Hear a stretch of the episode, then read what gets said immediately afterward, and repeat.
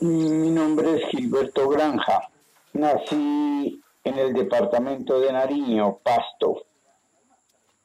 Yo soy un artesano que trabajo el mopa mopa, o sea, barniz de pasto. Decoro los artículos en madera con la resina del barniz de pasto.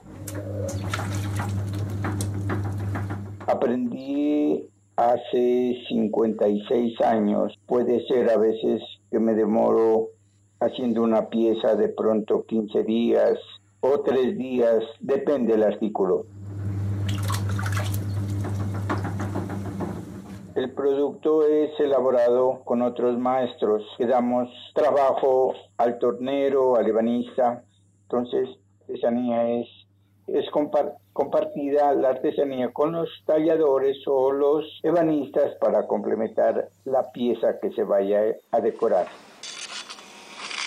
Pues es importante, lo primero es porque es una artesanía que es patrimonio cultural los trabajos que hacemos es también, digamos, para un beneficio tanto para nosotros los artesanos como para nuestros familiares, porque depende de ello el sustento.